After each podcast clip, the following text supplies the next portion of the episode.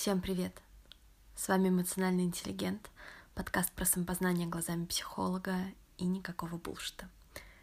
Сегодня я хочу поговорить про чертову мотивацию, про чертову хитрую мотивацию, про то, когда про те ситуации, в которых мы не можем понять, мотивированы мы реально или не мотивированы, и что нам делать, и также про вклад э, такого общественного представления о том, что есть хорошая мотивация в то, как мы действуем, как мы пытаемся что-то реализовать или не пытаемся. Но перед тем, как приступить к основной части, я хочу попросить тебя, мой слушатель, оставить мне оценку или отзыв, а лучше и то, и другое на iTunes или на любом другом приложении, на котором ты слушаешь подкаст, потому что это очень помогает мне в развитии. И это, да, это меня мотивирует, к слову. А, и просто помогает продолжать, понимая, что это кому-то нужно еще. Но хватит лирики, поехали. Изначально, когда я думала о том, с чего мне начать подкаст, э, мне в голову пришли две такие устоявшиеся фразы, два утверждения, которые мы часто воспринимаем как синонимичные. Первое утверждение — это «следуй за своей мечтой» или «follow your passion», как-то следуй за своей страстью, мне кажется, мы не очень говорим в русском языке. А, а второе утверждение — это «делай то, что ты любишь». И я стала думать о них и пришла к такому выводу, что, несмотря на то, что они нам кажутся, в принципе, про одно и то же, они в корне разные, и вот как раз-таки в этом различии кроется что-то очень важное, может быть, даже ключевое в некоторых ситуациях. А, что я имею в виду? Когда мы говорим а, «делай то, что тебе нравится», или даже делай только то, что тебе нравится, как это часто пишут на всяких картиночках и вот это вот все, мы ставим такой мощный, жирный акцент на чувстве. То есть, по сути, мы говорим, чувак, в каждый момент времени тебе должно быть хорошо от того, что ты делаешь.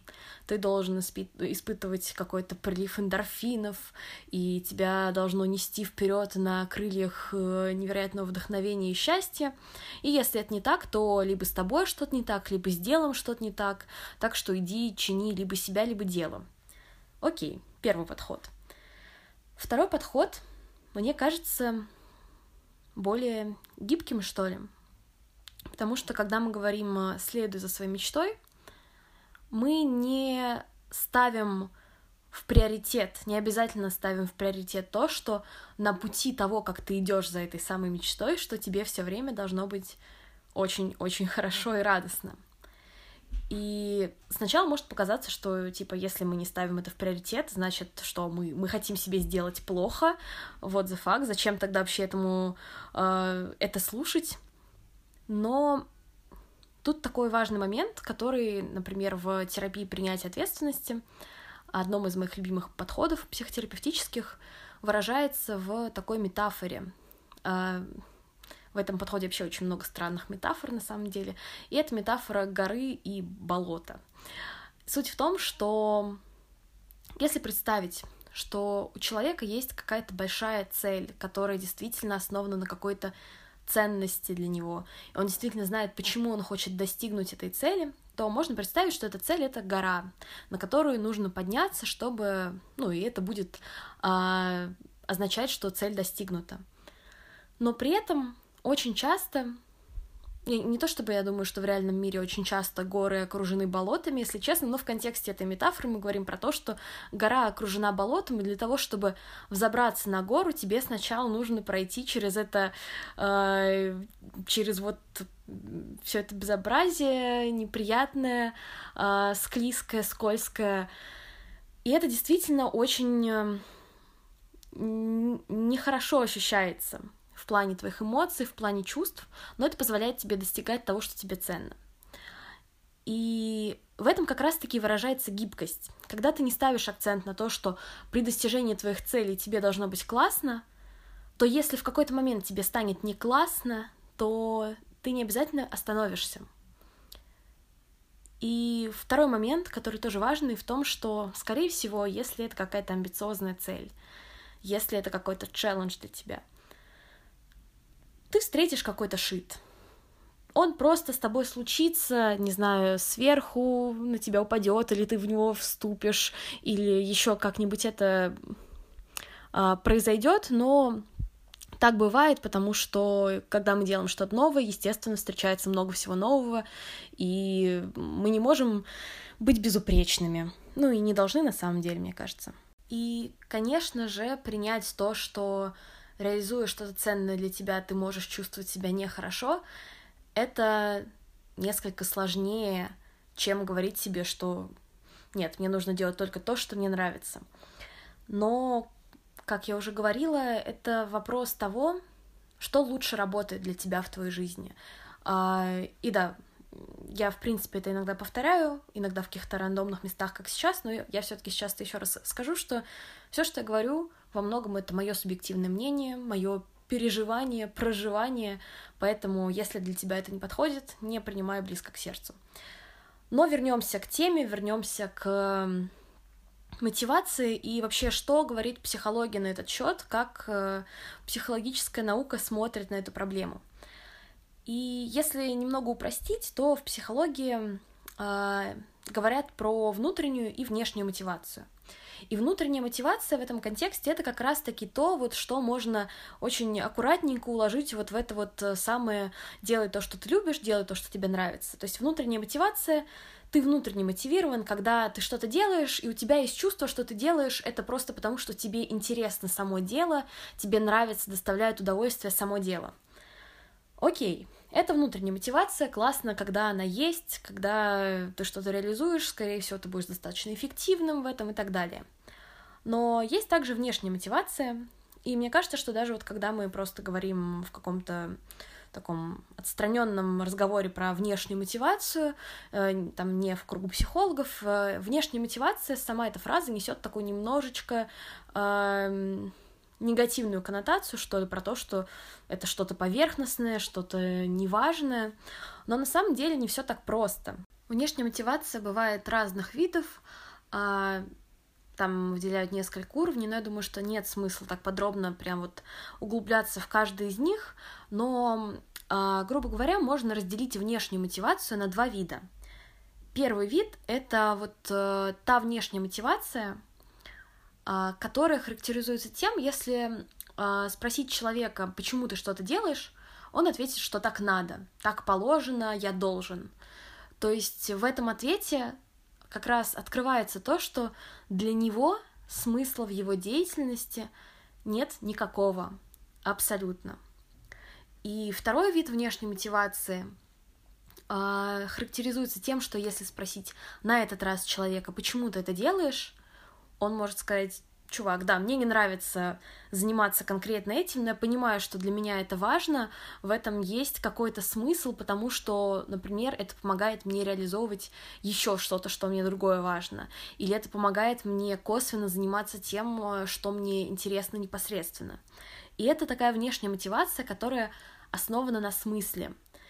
И мне кажется, что как раз-таки игнорирование вот этого вот этого типа мотивации внешней, которая сама по себе, в общем-то, не доставляет какого-то невероятного удовольствия, но которая наполнена смыслом для тебя, в этом кроется такая, ну не то чтобы прям ошибка, конечно, но...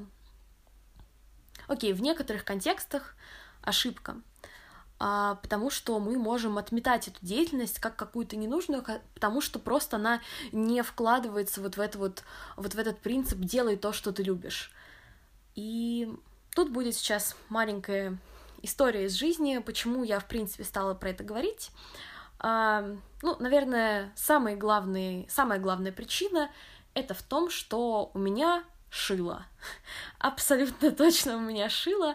А, и я вот на прошлой неделе путешествовала, буквально на пару дней, на несколько дней вырвалась из своей среды, и что-то меня так эм, вдохновило все, что со мной происходило, я решила сделать маленький бизнес. Вот. К слову, это мой первый бизнес, потому что то, что я делаю сейчас, это не коммерческое ну вот, все проекты, которые я делаю, они не коммерческие на данный момент. И, в общем, я вернулась несколько дней назад, и я с головой погрузилась в работу.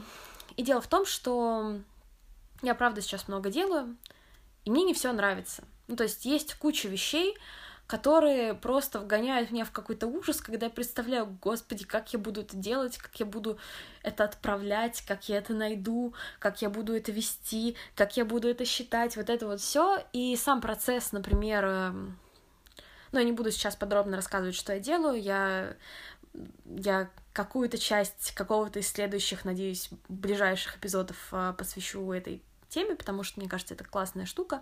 Вот, ну, короче, у меня много вещей, много вещей, много дел, которые не доставляют мне сейчас удовольствия.